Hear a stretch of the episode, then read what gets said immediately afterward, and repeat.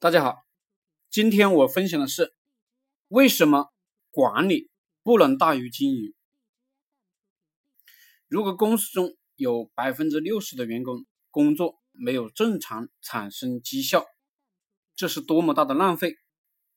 尽管管理者做出了很多努力，我们也学习过不少的管理知识，但是总是看不到理想的效果。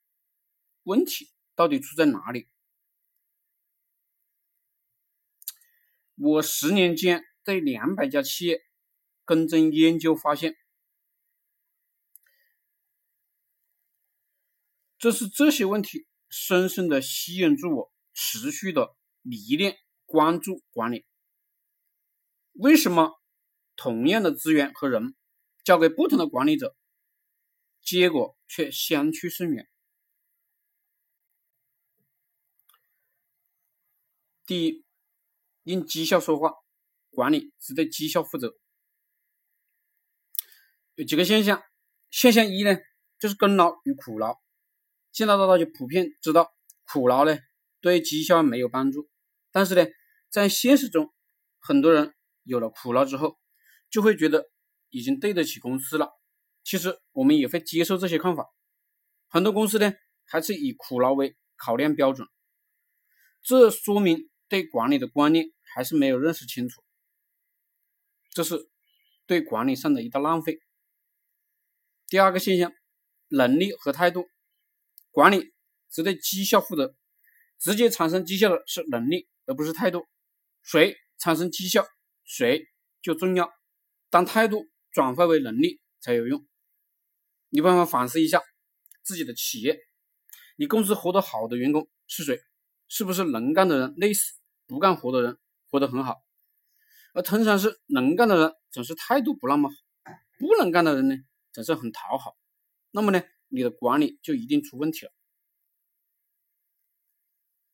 现象三，才干和品德，品德只有在遇到重大的挑战时才能评价，正常的情况下我们很难去评价一个人的品德是好还是坏，管理不能把赌注压在这里。而恰恰应该去设法解决。管理要承担的责任就是没有机会让人去犯错误，让品德转化为才干，创造绩效。所以呢，学管理啊，要看经济学和组织行为学。什么时候德比才重要？必须要说明的是，在这两个时间点上，德比才重要。一个是。招聘时，一个是提拔时。第二个观念，等边分配法则。管理是一种分配，管理者一定要懂得把三样东西分成等边三角形：权利、责任、利益，三角对等。几乎所有管理出问题啊，都是因为三者的不对等。管理实际上是一种分配。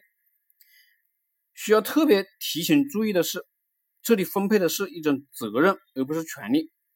我们在管理中犯的最大的错误就是分配权利。比如，如果完成绩效的责任分公司的责任最大，那么呢，权利最大的就应该是分公司的经理。但是现实中常常不是这样。第一，公司的总经理经常给谁开会？参加会议的人就是权力最大的人。他是经常给总能职能部门的人，如人才资源经理、财务经理开会，还是经常和分公司经理、一线经理开会？和总经理经常开会的人最有权做决定，只不过呢，这个决定是通过总经理部署下去。二，公司头衔的设计是一线人员的称谓高，还是公司职能部门的称谓高？称谓具有象征意义。权力常常在岗位的称谓中就分配了。你会发现，总经理的会议室里多是职能部门的人，而二线职能部门负责人的称谓都比分公司一线岗位的称谓高。你又何如何让一个人力资源总监去为一个小小的一线经理服务？管理关键三：管理。始终为经营服务，这是我一直坚持的观点，也是谈得最多的话题。其中还有两个重要的认识：第一，管理做什么必须由经营来决定；第二，管理水平不能超越经营的水平。为什么管理做什么要由经营确定？在一个公司中，经营是选择对的事情做，管理是要把事情做对，逻辑关系非常的明显。比如，通常情况下，薄利多销经营对应规模化和成本管理；一分价钱一分货经营对应品质和品牌管理；服务化经营对应流程管理；定制化经营对应柔性化管理等等。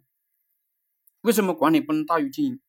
因为一个公司的管理能力大于经营能力的话，那意常常意味着亏损。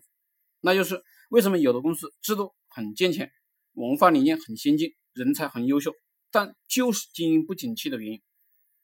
虽然你很懂管理，但是呢，你的管理观有问题。如果你的管理团队每一次都是开内部会议，每天看到的都是他的下属，那么呢，你的管理就大过了经营。不好的管理者，上午最重要的时间都在开内部会议，下午不重要的时间接客户；好的管理者，上午最重要的时间都在见客户，下午呢尽量少的时间开内部会议。